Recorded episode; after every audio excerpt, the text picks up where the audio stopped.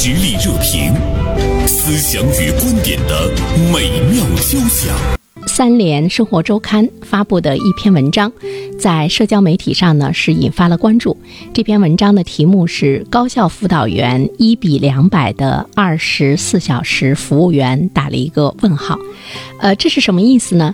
就是这些高校辅导员呢，呃，反映说，如今的大学生。他们的自立能力、人际交往和自我规划能力呢，非常的不成熟。在学校，什么都会问老师，比如说，呃，报告辅导员，我的饭卡掉厕所里了，怎么办？还有说，老师。我是您学生的前女友，您能管管我的前男友吗？等等，这样的这个大学生向辅导员求助的问题五花八门，令人瞠目结舌。呃，今天呢，我们就来聊一聊这件事儿哈。今天呢，请到我们直播间的两位嘉宾，一位呢是正在复旦大学读计算机的大四的学生。汪一凡，呃，还有一位呢是大家比较熟悉的，呃，小凡工作室的主理人小凡做客我们直播间，我们一起来聊聊这件事儿。二位中午好，中午好，中午好。你们两个的名字中都有一个“凡”字哈，平凡中的不凡之人。先跟一凡聊聊吧。哦，好。一凡目前正在复旦大学读大四。对，嗯，呃，是我特别喜欢的一个优秀的孩子啊。毕业于我们大连二十四中，当年高考呢是考了六百八十四分的这样的一个好成绩。我当时听到他这个成绩的时候，我自己都手舞足蹈的，因为看着他长大的啊。我昨天把这篇文章发给一凡的时候呢，一凡说：“阿姨，我们学校的大学生好像跟您这篇文章中提到的恰恰相反。”对，我感觉像是一个反例。我说。这是我正要请你来做节目的原因，就是真正独立的这些孩子们，他们其实可以成长得非常优秀。优秀的孩子呢，不会事事都会依赖别人。嗯，一凡，你跟我说一说，怎么觉得正好是一个反例？因为我们学校，我感觉其实算是一个比较特殊的一个学校。嗯，就是它跟其他大学不同的一点是，首先它的民间校训是自由而无用。嗯，其次呢，它展现在生活上呢，就是第一没有宵禁，第二宿舍楼以及教学楼基本上都是不熄灯的。啊。对，所以说他给了学生很大的自由的空间。当就是其他学校的学生，他们需要赶在几点之前回到呃宿舍，然后熄灯的时候，我们就可以呃拿着一块野餐垫儿，然后躺在我们楼前的草坪上谈天说地，整一个围炉夜话。真的呀？是的啊。对。那你们是可以二十四小时？是的，我们二十四小时就是自己分配，就是呃学校也不会说管。我也跟其他的同学聊过，就是我们的大学生活，我就发现，哎，有的学校他们怎么还会做集体早操，然后还会有早自习之类的就是集体的活动，让我很诧异，因为我们学校从来都没有办过就是这些事情。嗯，对，所以我觉得，哎，就是我们学校好像跟他的这个呃描述像是一个反例一样。有有没有像这里面说到的？这个饭卡掉到厕所里了，要问辅导员怎么办？这这个是不至于，嗯，但是比方说你要生个病的话，找找辅导员，这个还是基本上有可能的。而且就是也讲一个有趣的故事吧。好啊，因为我可能也是充当过这样一个角色，就当年是我在我们暑期学校当助教教 Python，就是突然有一个学生他给我发邮件说，老师我感冒了，说你能不能带我去医院？因为当时助教就是一个帮助学生批批作业这样的一个角色，我就很讶异，他怎么会跟我说这个话？你是怎么回答他的？对，然后我就帮他在老师群里就是找了一下，就是生活方面的一些老师，就是看看能不能带他去一下医院。对，因为可能他也确实是刚上大学，人生地不熟，就很难自己自主的去上海一个人去医院，可能身体不舒服，他心灵也比较脆弱。我儿子在大学里是班长，也当过呃很短的一段时间的辅导员。他有一次跟我讲，他说：“哎呀，他们都太好玩了，经常会给我发微信啊，说，呃，班长你说的那个地方，我走到头了也没有找到。”我儿子说：“会不会拐个弯？” 他就会特别的奇怪，所以他经常会把他们班的学生，还有他正在上大一的这帮小孩儿，他经常称这帮孩子，他说这帮孩子太好玩了。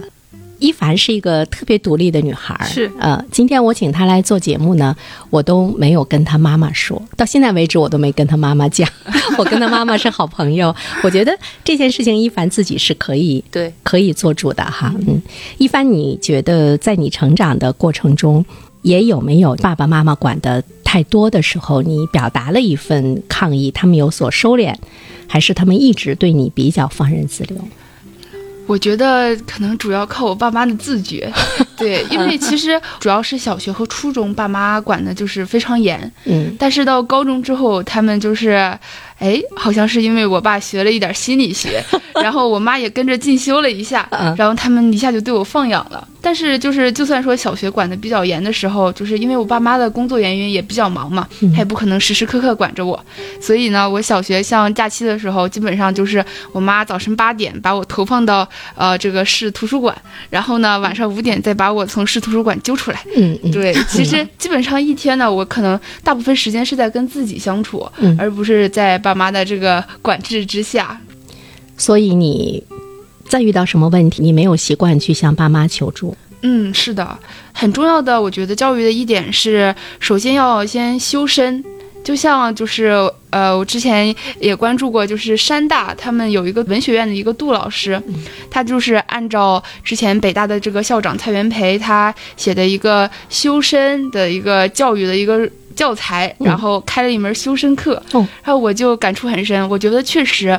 人这个学习，他应该首先要修身，然后知道怎么要成为一个好的公民，怎么去尽自己的义务，然后怎么去安排自己的人生之后，然后你再开始学习，这样才会事半功倍，就是自我管理、自我适应、自我成长，这样我觉得才是就是学习的这么一个比较好的过程。嗯那么在你的成长的过程中，你是不是特别感谢在那么呃某一刻，爸爸学了一点心理学，妈妈也跟着学？你觉得他们如果没有那种自觉、呃觉醒、自主的去学习、自我成长的话，呃，他们会不会就是对你管的也会要比现在要会多一些？确实，所以爸爸妈妈的成长很重要吗？在你对，我觉得因为随着小孩的成长，爸妈肯定也要成长的，因为孩子的心理在变化。嗯，那么如果爸妈一直他还是持着就是对幼儿的那种心态，嗯，然后来对这个你已经上了中学，或者说已经成年了十八岁的孩子的话，对，嗯。如果还是秉持着你对待幼儿的心态来对孩子的话，嗯。那可能孩子本身他也会有一些比较逆反的心理，嗯对，也不想被这么管着。嗯，那你有没有就是在成长的过程中，妈妈管你呃哪件事情你是比较对抗的？妈妈在听没？有可能在听，我把咱们的广播号告诉了我妈。嗯，有没有呢？尤其是上了大学之后，嗯上了大学之后，哎，其实我爸我妈还真不怎么管我，就是从高中开始吧。嗯，有的时候我考了个试，我爸都妈都不知道我们考试了。哦，对，就是我们二十四的话，他会每周可能会有统练，相当于小月考，我感觉有的时候呃可能我考试了，我爸妈都不知道。也没有压力。是的，然后、呃，包括上大学的话，志愿也都是我自己填报的，因为我觉得，哎，我这个上的大学要比我爸我妈强一点，他们可能知道的也没有我多。嗯、我觉得学生他有的时候会接触到更前沿的一些东西，嗯，那么自己决定的话会更好一点。一凡呢一直是我儿子仰慕的，嗯谢 谢谢谢，一直小姐姐。我说你对一凡姐姐是不是骨折式的仰慕那种哈？呃，她比一凡矮一届哈，所以她当年在填报高考志愿的时候，呃，一凡的妈妈就跟我说说让你儿子。自己填高考志愿，嗯。啊，我当时吓一跳，你知道吗？我觉得好多家长都花巨款，对对对。都都请别人，我们没有花巨款找一些那个什么机构啊什么的，我们自己给孩子填志愿，但是我从来没有想到放手让他自己去填。他妈妈就跟我说，他妈妈说，一凡上复旦大学就是他自己填的志愿，而且他在填志愿之前，主动的跟复旦大学的老师打电话沟通等等，这个真的是给我吓了一跳。一凡，你那个时候哪来的这样的一份勇敢？你知不知道这这个填志愿是人生大事啊？啊，其实我觉得也不能算是勇敢吧，嗯。就是有一种自己当家做主的心态，嗯。因为我觉得这个其实始终是自己的事儿，而且包括像我们在填志愿的时候，爸爸妈妈肯定在上班嘛，嗯。那我的时间本身也比他们多，我也在家里闲着，嗯。就是可以看他们的这个招生宣讲，可以看他们就是各个专业到底是怎么安排的，都有什么所谓的福利啊，还是嗯呃，就是这个专业最后到底就业怎么样，到底符不符合我自己的兴趣？这个符不符合自己的兴趣，当然只有自己知道。那家长如果安排的话，他未必了解孩子的需求，包括这个转专业的话，自己有没有信心？包括说我到底是选专业还是选学校，嗯这个其实都是要自己来衡量，我觉得会比较好。而且我觉得其实也跟我学理比较有关，因为我家就是所有人都是学文的，只有我一个学理的，嗯那他们对于理科的了解就是没有我多的。啊，啊对，所以啊我觉得我当时自己报的话也是比较合适的。嗯，而且我觉得你你爸妈他们也很谦虚，他们一定承认了你比他们强。对，其实也是要跟家里人讲道理嘛。我当时是分门别类的列出了各个学校、各个专业，嗯就跟他们讲这个呃学校这个专业的优势劣势在哪里，然后怎么样怎么样选，就是要跟他们把道理讲通。我觉得嗯就一切都很好办。你看，这个不被爸妈怎么管着的孩子，其实成长的这么优秀。从今天的表达中，我相信不少的听众朋友可能已经感同身受了哈。你给了孩子一些自主权之后，其实他潜意识中会为自己的选择来负责任。是的一凡是吗？是的，我觉得负责任是一个很重要的一点，要不然的话，就是如果说家长还在干预孩子来做选择的话，嗯那其实孩子就是会产生一种很懒惰、很逃避的心理，嗯就是说我做这个的责任是在于家长。嗯对，这还其实还是很像未成年的一种管理方式嘛，嗯因为未成年所做的一切行为都要家长负责，对吧？嗯，呃，我听一帆跟我说，他说他呃刚上复旦大学的时候，他们的辅导员是拒绝跟老师加微信的。对。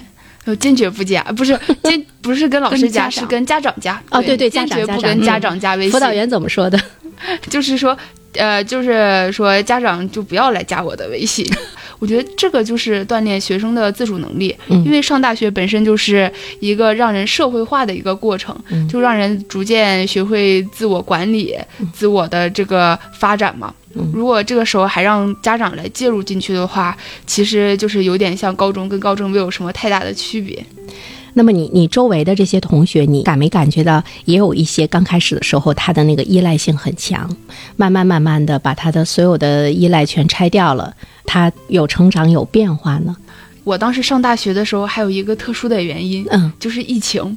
啊，对，对，疫情就导致说家长完全没有办法进入校园，那么学生跟家长之间的依赖是一下子断崖式的被切断的，就你必须要自己拿着两三个很大的行李箱，然后自己扛上楼，嗯然后自己布置自己的寝室。嗯像现在的话，疫情不是结束了吗？嗯很多就是家长他也会帮学生，然后把这个行李箱抬上楼，再给他铺铺床什么的，对吧？这都是我当时上大学之前对我们大学开学的想象，嗯但是我上大学的时候就没有这种事好事。发现自己铺床铺的也挺好的，是吧？也没有把褥子当被子盖，是吧？是的，就是家长一放手，会发现学生自己其实什么都能干，但是家长一般都不太忍心放手，还是心疼。有不少学校的大学生出现一个巨婴化。一凡，在你看来，他的原因是大学生的原因，还是家长的原因？我认为多少有点家长的原因。嗯嗯嗯 应该是主要责任在家长，因为一凡说的很客气，要给家长留点面子。嗯但这件事真的主要责任在家长。没事儿，你现在不用客气，因为因为这家长里面不包括正在听节目的你的妈妈。你你想对这些巨婴的这些大学生们的家长说什么？呃，我觉得首先来分析一下吧。呃，一个也是可能现在的孩子有点太卷了的原因，嗯，就是当他们的整个生活都被各种的课业、各种的辅导班填满的时候，他们怎么能有时间去自我成长呢？呃，再一个就是，我觉得可能家长的教育也有一定的问题。这种家长可能他们把这个对于学生的期望更多的保留在你的成绩要好，然后你上大学怎么能保研？嗯啊、你的绩点怎么样？然后你怎么考上一个好的大学？嗯但是没有更多的聚焦在学生本身。呃，你怎么样能成为一个呃好的公民？嗯怎么样能够就是自我的这个心理调试，怎样的这样的自我的成长，就是缺少了刚刚所说的一个修身的过程。就是但是你这么独立，那你自身不是也面临着卷吗？也面临着学业的竞争。据我所了解，你在复旦学的是计算机，但是你看你又去学法语，同时你还去学了新闻什么的。我觉得你的课业更要紧张。但是我觉得这其实是包含着一种个人选择在里面，嗯因为现在很多的我们的新闻会执着于一种造星运动，就是什么全宿舍保研这样的新闻，对。嗯但是我觉得就是他给你们其实是会有压力，是吧？，对，呃好像成功只有保研这一条路。如果你就是你把眼界放得更宽，其实成功不仅仅只是保研，自我的探索，对于自我兴趣的拓展，包括这种跨学科的交流。嗯，像我学计算机的话，呃我深深的感受就是，计算机它是一个很有工具属性的一个专业。嗯不像人文学科一样会教你怎么学以成人，嗯怎么理解社会，怎么理解世界。这个时候，我出于自己自身的，就是对于自己成为人的这么一个需求的一个探索，我就会自然而然的想要去修一些人文社科的课程，然后来让完整我自己的灵魂吧。我觉得一凡这个认识真的是对，他的格局很开阔，是很开阔。是，嗯，其实我觉得现在很多的，包括我们的媒体哈，包括家长都会认为你上大学最成功的那个出路就是保研。我听我儿子说。他周围的那些可以保研的这些学生之间，彼此之间都是防着，而且心胸特别狭窄，之间有一些呃学习呀、学术上的问题，我们是不交流的。嗯哎，我我觉得刚才一凡说的那一点特别好，就是当我们的社会的那个评判的体系，其实是是有问题的，包括媒体。这样的话，你把孩子们又放在了那样一个比高考是不是还严峻的一个一个独木桥上，嗯人性都有些扭曲了。嗯，因为高考它相当于是各个省份之间的竞争，你可能看、直接的看不到你的竞争对手，嗯他们都在别的学校分布在别的地方。嗯嗯，但是等到大学，你的保研其实就是你班级里的那些人，甚至你的室友，是那竞争就会变得非常可见。我们大家的那种认知，包括社会提供的渠道，没有让大家会有各种各样方向的那样一个发展。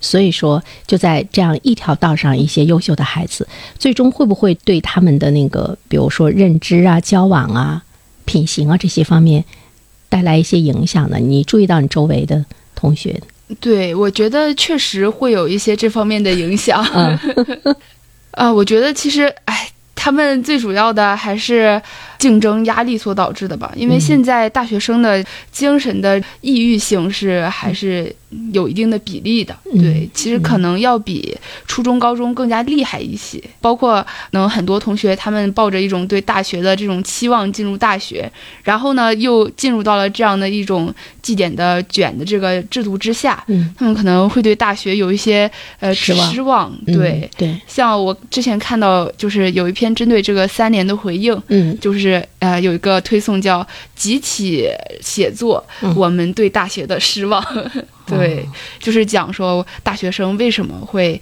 呃出现这种状况，为什么会可能有一点小小的抑郁这样的感觉。嗯，而且家长呢对他们的期待是保研、考研，嗯，所以呢，他就嗯，依然是把所有的精力放在学习上，对。其他的他真的就变得特别无知，也变得就是特别无能。就只有这一条路是他能看见的，所以说他压力才大。嗯如果你有三四条路去选，你未必会在这一条路上这么卷下去。大家都以为。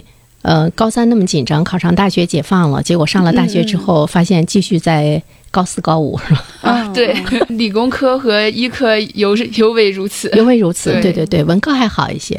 文科可能相对温和一些。对对对，嗯我就听我儿子讲，我儿子说：“妈妈，我们一同学是上了武汉大学哲学系。”嗯，哎呦天哪！我觉得他没事儿就在武汉街头逛。他说不像我们天天埋头算题，对对设计程序什么的哈。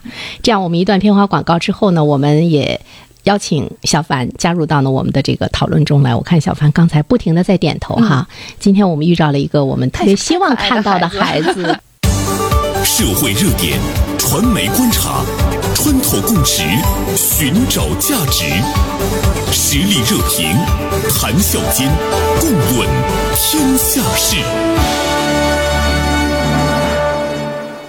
今天呢，我们来聊一聊大学生的巨婴化啊。那么我们今天请到直播间的，恰恰呢不是一位巨婴化的大学生，来自于呃复旦大学大四的王一凡，学呢计算机，紧接着呢会在复旦来读研究生了啊。这是一个非常优秀的孩子。我们之所以呢把这样一个相反的孩子请到直播间，其实呃我本身就特别的受教育，我觉得。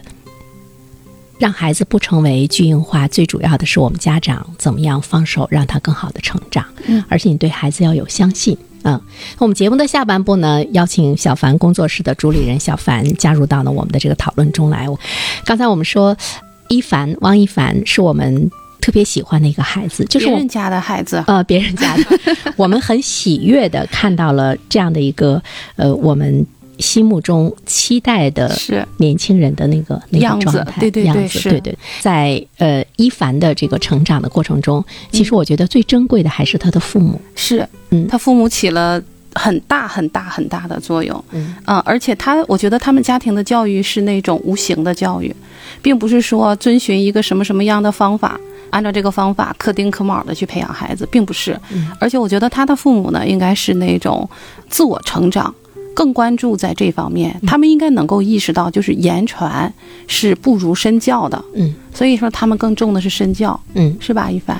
我觉得他的父母可以把填高考志愿这么重要的事情交给孩子自己去做，这就是他了解自己的孩子对一凡的信任。是，我觉得他的信任绝对是源于了解。这对父母呢，我是觉得他对自己孩子是有一个非常细致的观察的。嗯，他并不是说真正的说我就稀里糊涂了把这么大的事儿交给孩子，他肯定是认同孩子自己的这个选择和判断，并且他能够看到孩子在做这件事儿的时候是查了资料的，有理有据的说出了自己为什么填报这个志愿，确实比他们做的要细要好。那为什么还要再管这件事儿呢？我女儿当年高考的时候。我也是这么做的，哦，就是因为他比我更了解他专业，他整个在考试的过程当中，因为他有很多面试，嗯，他学艺术嘛，好多面试，四五十场的考试，全是他自己去在网上报的，所有的这个过程用了一个上午时间，所以从这个填志愿开始，其实你已经对孩子放手了，早就放了，你也让他的事儿。有自己有一份责任。是的，我认识一位老师，他呢就是专门帮助孩子来这个填报志愿的，他们那个机构，嗯，他说每年的。呃，就是填志愿的时候，哈，高考之后填志愿的时候，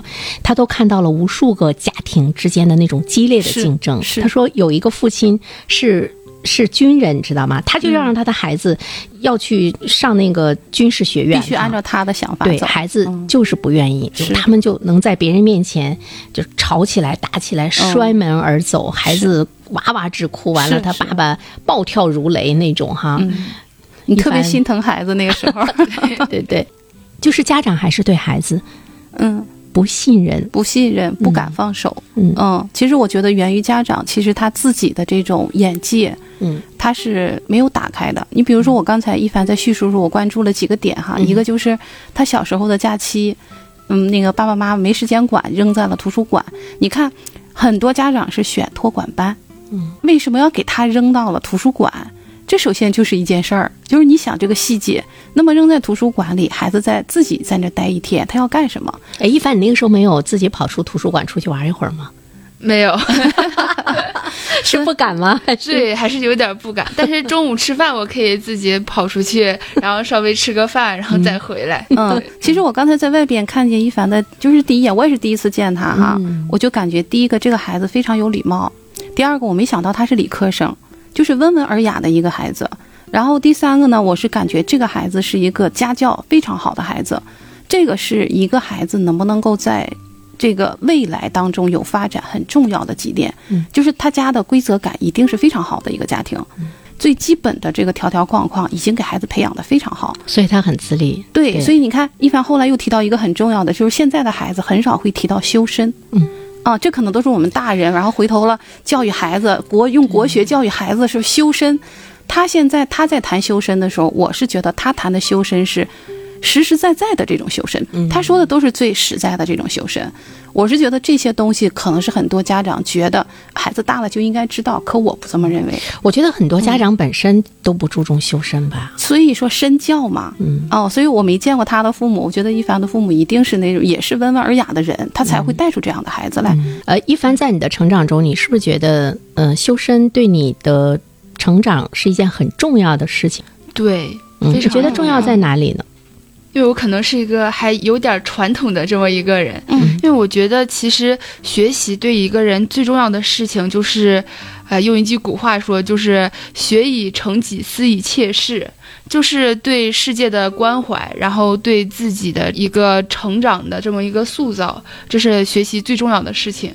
但是虽然现在的教育大部分都是非常专业化的，可能也是比较功利化的这么一个现状，那可能这种嗯、对于这种学以成己的这么一个目标的中国传统的这个学习的追求，可能有一点丧失了。但是我认为，在一个人的成长过程中，嗯，对于自我的探索以及对于外在的，用人类学的话讲叫体验式的观察，这是非常重要的一件事情。那我问你一下，就是你在家里，爸爸妈妈会经常给你讲大道理吗？不会，是吧？对啊，那你是怎么体会到这些的呢？肯定是小时候看书的话，嗯这是一个非常重要的一个事情。图书馆，对，然后第二个是，哎，我觉得就是很奇怪的一点，好像我爸我妈也没有这么教育过我，嗯但是我会。也可能是他们言传身教了，就是我会自主、自动、自觉的用一些标准来要求自己。你爸爸妈妈应该是先做到这些。对，，就是我知道怎样是好的，然后我就嗯用这个好的来要求自己，然后让我啊、呃达到这种比较好的一个状态。其实我就突然之间想起来，一凡在高中的时候，嗯其实他他妈妈跟我讲，就是在最后就是上高二到底是选文选理的时候，他妈妈就跟我说，他说以一凡在那个文方面的那种成绩，嗯他是可以上北大的，嗯呃但是呢，他自己又。特别的想在理这一方面去更好的去那个探索，嗯所以那个时候妈妈也是有很矛盾、很艰难，最后他还是把主动权交给了你。对，你们探讨过这个问题是吧？嗯，嗯我们当时还有一点激烈，因为我们一家人全是学文的嘛。嗯，我爸我妈就认为他们在理科上给就是给你遗传的少，对，嗯给我遗传的少，然后几乎也是给予不了任何的帮助。嗯对，这是一个非常重要的点。嗯，嗯而且他们对理科基本上也是不了解的，很陌生。对，很陌生，嗯所以他们也希望我去学文。然后为了这个事，然后还去给我找了一个心理医生，想要进行一场谈话。但是最后谈话的结果是，就是那个心理医生在狂劝我妈说：“嗯你要尊重孩子的意愿。嗯嗯，你把心理医生给打败了。对我把心理医生成功策反，然后最后成功说服了我妈，然后让我来学理。嗯对，嗯嗯，我觉得你碰到的那个心理医生应该是一个非常称职的心理医生。嗯嗯，他会能听懂你说的东西，然后站在一个非常客观的角度来跟你妈妈做了一个这样比较有效的沟通，是这样的。嗯还有心理医生是拿了谁的钱向着谁说话？可能吧，不太知道哈，因为我觉得真正那个一个称职的心理，他是一定是要站在一个客观的角度去评判一件事儿。对，嗯，你刚才在说的时候，我真的听的就是很感慨，因为我，呃，我自己带过也很多二十四的孩子，嗯也曾经有一个小姑娘，你们知道吗？就是也是，就是你看她感觉就是学文科，她坚决选了理科，她最后她是被提前批的国防类的那个大学，全国招一个女生被录了。嗯那个女孩子哦也是你们二十四的，就是二十四有一批这样的孩子，就是那种闯劲儿，你知道吗？就是不拘泥于自己。嗯啊、你可能觉得我学文科更轻松，但是那个女孩是什么？在高一你们要做九科的作业，嗯，对，我说你要是确定选理的话，文科作业可以放一放。你知道他跟我说了句什么吗？我当时我都不好意思了。他说：“老师，我不能这么干，每一科作业我都要非常认真的完成。可是我说你的时间不紧张吗？时间是能挤出来的。嗯就那么一个女生，所以我今天看见你，我都觉得那个女生比你，我觉得是那种更有那种冲劲儿。你是很舒展，你知道吗？嗯。就在我眼里，一凡就是那种很健康的、很舒展的外柔内刚，是，嗯，对对对，那个小嗯女生还有点就是外边劲儿劲儿的那种嗯哈，嗯。她就给我感觉就是那种很舒展的孩子，对对，所以因为说他健康，修身嘛，对对，这是我觉得这是一凡的修身给她带来的，就是她她的那种外部的像水一样的那种柔和，嗯，在这个世界上的生存，或者是招人喜欢，或者是让大家更好的跟你沟通，我觉得你已经给自己塑造好了最重要的根基。氛围。对对对，这个根基是嗯我觉得这个也是我们在成长的过程中，有的时候反省一下。其实作为我们成年人，其实都应该想，我们像他这么大的时候，有没有他这样的一个能力？对，是不是像他这么大的时候，劲儿劲儿的，那些刺儿，我觉得把很多前程 自己都给扎断了。嗯嗯，嗯是对是，所以这么来看的话呢，我们会看到有一些，即便他是北大清华毕业哈，因为他没有特别的去注重修身也好，没有。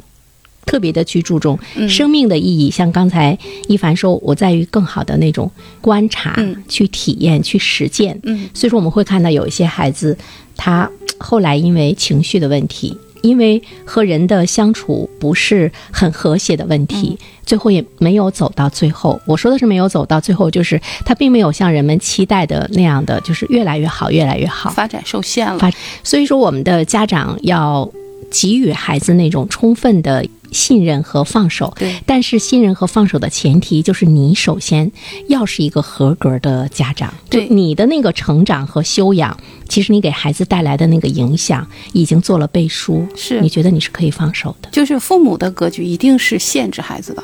这句不管话其实早就说过什么的。对对对对，就是是。跟他干什么可能没有直接关系，就是你做人的这个格局，这个嗯。太重要了。你的这个眼界打不开的时候，嗯。你是一个瓶子，孩子很难突破这个的。嗯。如果你自己都能够不断去成长，你的容积容积在扩大的时候，嗯。孩子会跟着你成长的。是。嗯，所以刚才跟一凡聊，其实我是觉得，哎，他的父母真的是给他做的一个很好的示范，就是在关键的时候，嗯。该放手人家就放手，我该去学习了。嗯。说你说爸爸那个时候学了心理学，嗯，妈妈跟着学，这个就很难得。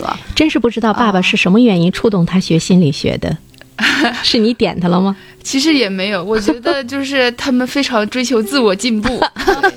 所以这个太重要了，太重要了，嗯而且一个爸爸能够呃参与到教育当中，嗯这个是少的，这个在目前的这个家庭教育当中不是多。而且我觉得哦好多的爸爸基本上是自以为是，所以我就觉得对于人来讲，你真的就是最高级的人就是觉醒的人我现在对我自己的家长的要求就是，爸爸只要不拖后腿就行啊。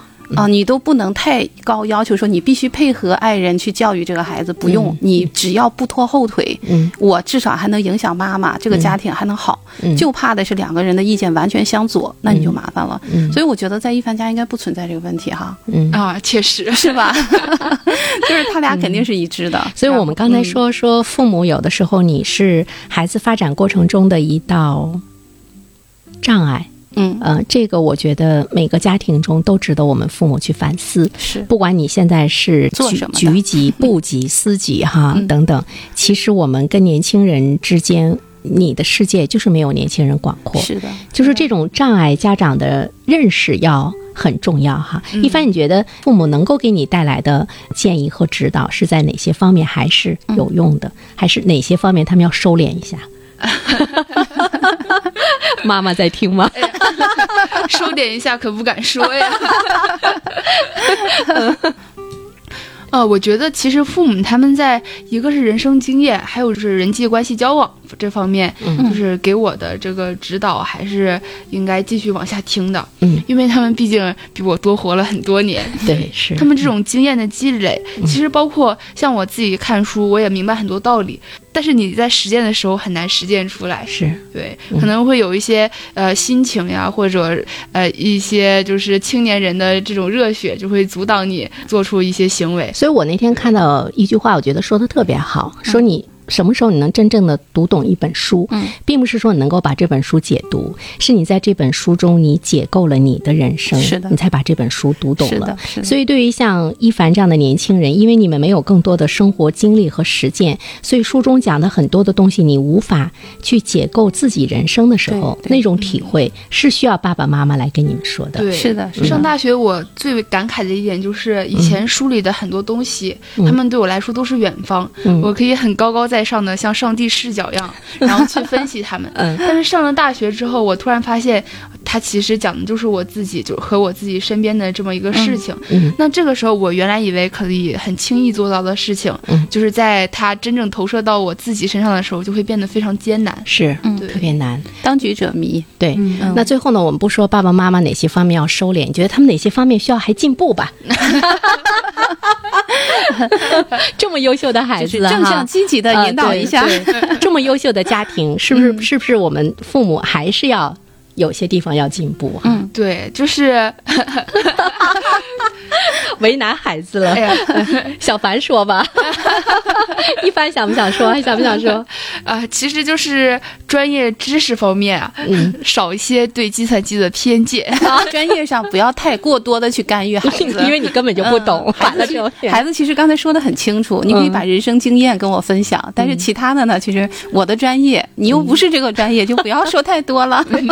但是我觉得父母总是觉得，哎，我了解的信息多，我又听谁谁说什么了，怎么怎么样嘛，是是他他还会想给你指点指点，总是对吧怕，？总是怕孩子走弯路。你看走弯路有弯路的风景。我我儿子是学人工智能的，我就仗着我是一个新闻人，我偶尔会跟他谈谈人工智能的未来。他看看我那眼神，基本上就是蔑视。